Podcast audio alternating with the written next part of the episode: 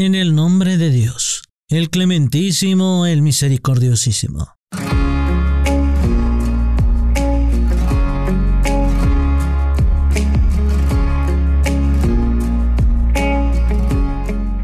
Estimada audiencia, queridos amigos hispanohablantes, bienvenidos a Radio Segundo Paso. Agradecemos su sintonía a www.segundopaso.es. El día de hoy en nuestro programa estaremos hablando acerca de la educación liberadora, el legado de Paulo Freire, quien fue un pedagogo de la liberación. Estaremos conociendo su trabajo y su servicio a Latinoamérica. Esperamos que sea del agrado de todos ustedes. Sean cordialmente bienvenidos e iniciamos de esta manera.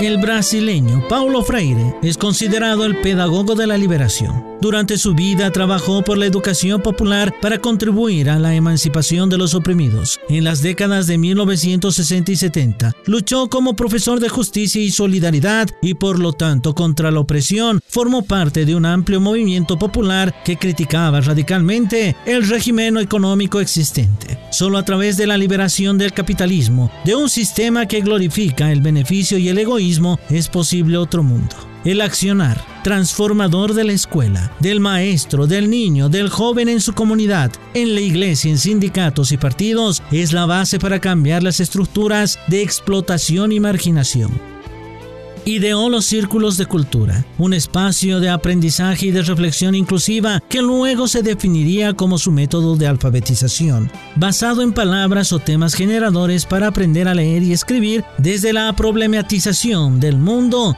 y el territorio habitado. Tras el golpe militar de 1964, pasó por un prolongado exilio de 15 años que lo lleva a vivir casi cinco de ellos en Chile, país en el que trabajaba con el campesinado y redactaba libros emblemáticos. Así lo es la pedagogía del oprimido. Una década en Ginebra, Suiza, con variadas apuestas descolonizadoras en África y América Latina, hasta el retorno definitivo a su tierra natal en los años 80 según sus propias palabras, para reaprender Brasil. Allá ejercita la perseverante labor pedagógica y formativa en varios frentes, llegando a asumir en 1989 y 1991 la Secretaría de Educación en la Alcaldía de Sao Paulo, y haciendo del compromiso con las luchas emancipadoras un rasgo indeleble de sus últimos años de vida.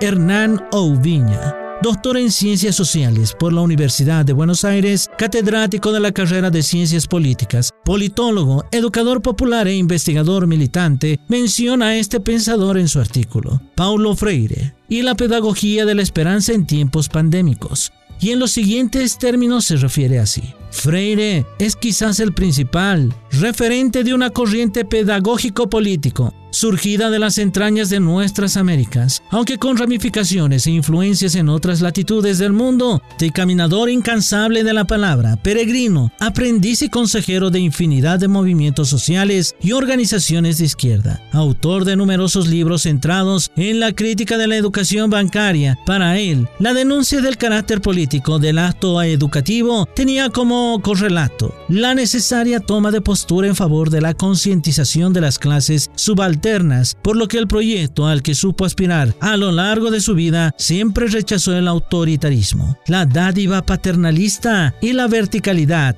abogando por el diálogo, la praxis colectiva y la escucha mutua, como pilares fundamentales de un proceso revolucionario centrado en el creciente protagonismo y la liberación de las y los oprimidos. Esto lo dice en Rebeldes con Causa el año 2020. Su vasto pensamiento y obra nos deja un legado significativo para quienes creemos en la educación que debe dar un giro completo, especialmente en esta época de crisis sanitaria, un tiempo de aprender y enseñar valores humanos con nuevas estrategias pedagógicas y organizativas que transformen la actual realidad latinoamericana en un territorio de paz, prosperidad y soberanía. Respecto a los actos conmemorativos del descubrimiento de América, Freire se manifestó y dijo, yo no conmemoro la invasión, sino la rebelión contra la invasión. En esta oportunidad se sintetizará parte de la interesante propuesta educativa, retomando algunas de sus ideas revolucionarias en el marco educativo.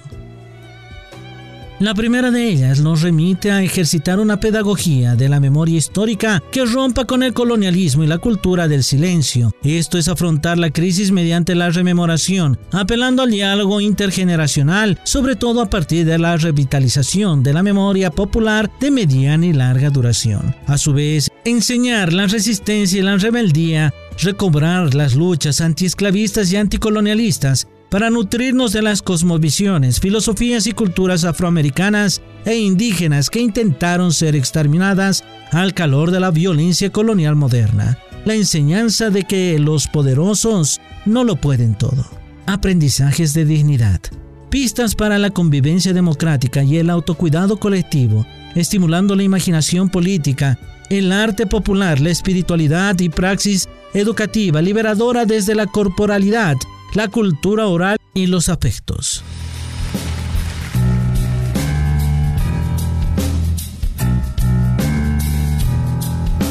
Evitar que el sueño de las y los oprimidos sea emular a sus opresores.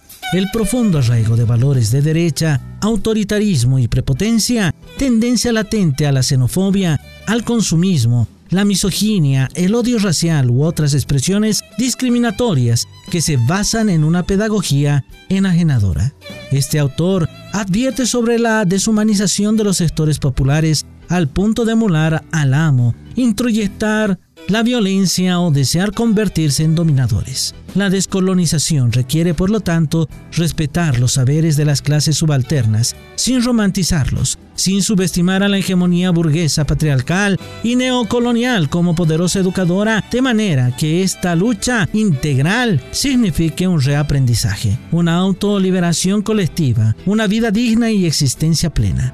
Otra contribución freireana es aprender a cultivar una pedagogía de la tierra y el buen vivir, la veneración de la vida no solo humana, sino vegetal y animal. No hay posibilidad de ejercitar un proceso de concientización si esta conciencia no es también ecológica y socioambiental.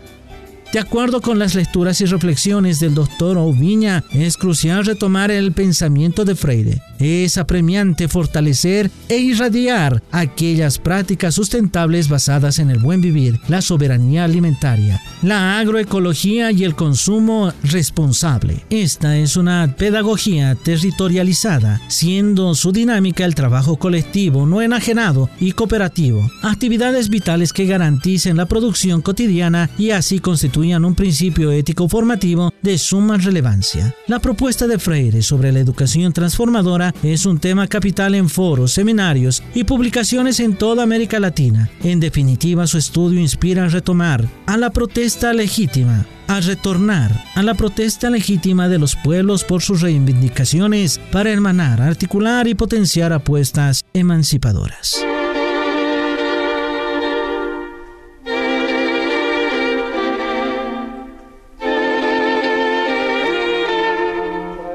Es algo que debíamos ir buscando hace tiempo atrás, la transformación, para que así nuestras futuras generaciones cambien todo lo que es este sistema que ha generado el capitalismo y así podamos revitalizar el mundo, que nuestras sociedades cambien de pensamiento, de forma de ver a la sociedad, de forma de ver al prójimo. Eso es algo que apostaba Paulo Freire y esperamos que podamos realizarlo día tras día. Hoy más que todo en esta época de pandemia. Los invitamos a que sigan en compañía de lo que es Radio Segundo Paso. Nos pueden encontrar en Facebook, Twitter e Instagram, como también en las aplicaciones Google Podcast, Spotify. Estamos como Radio Segundo Paso. Sin nada más que decirles, con nosotros será hasta la próxima.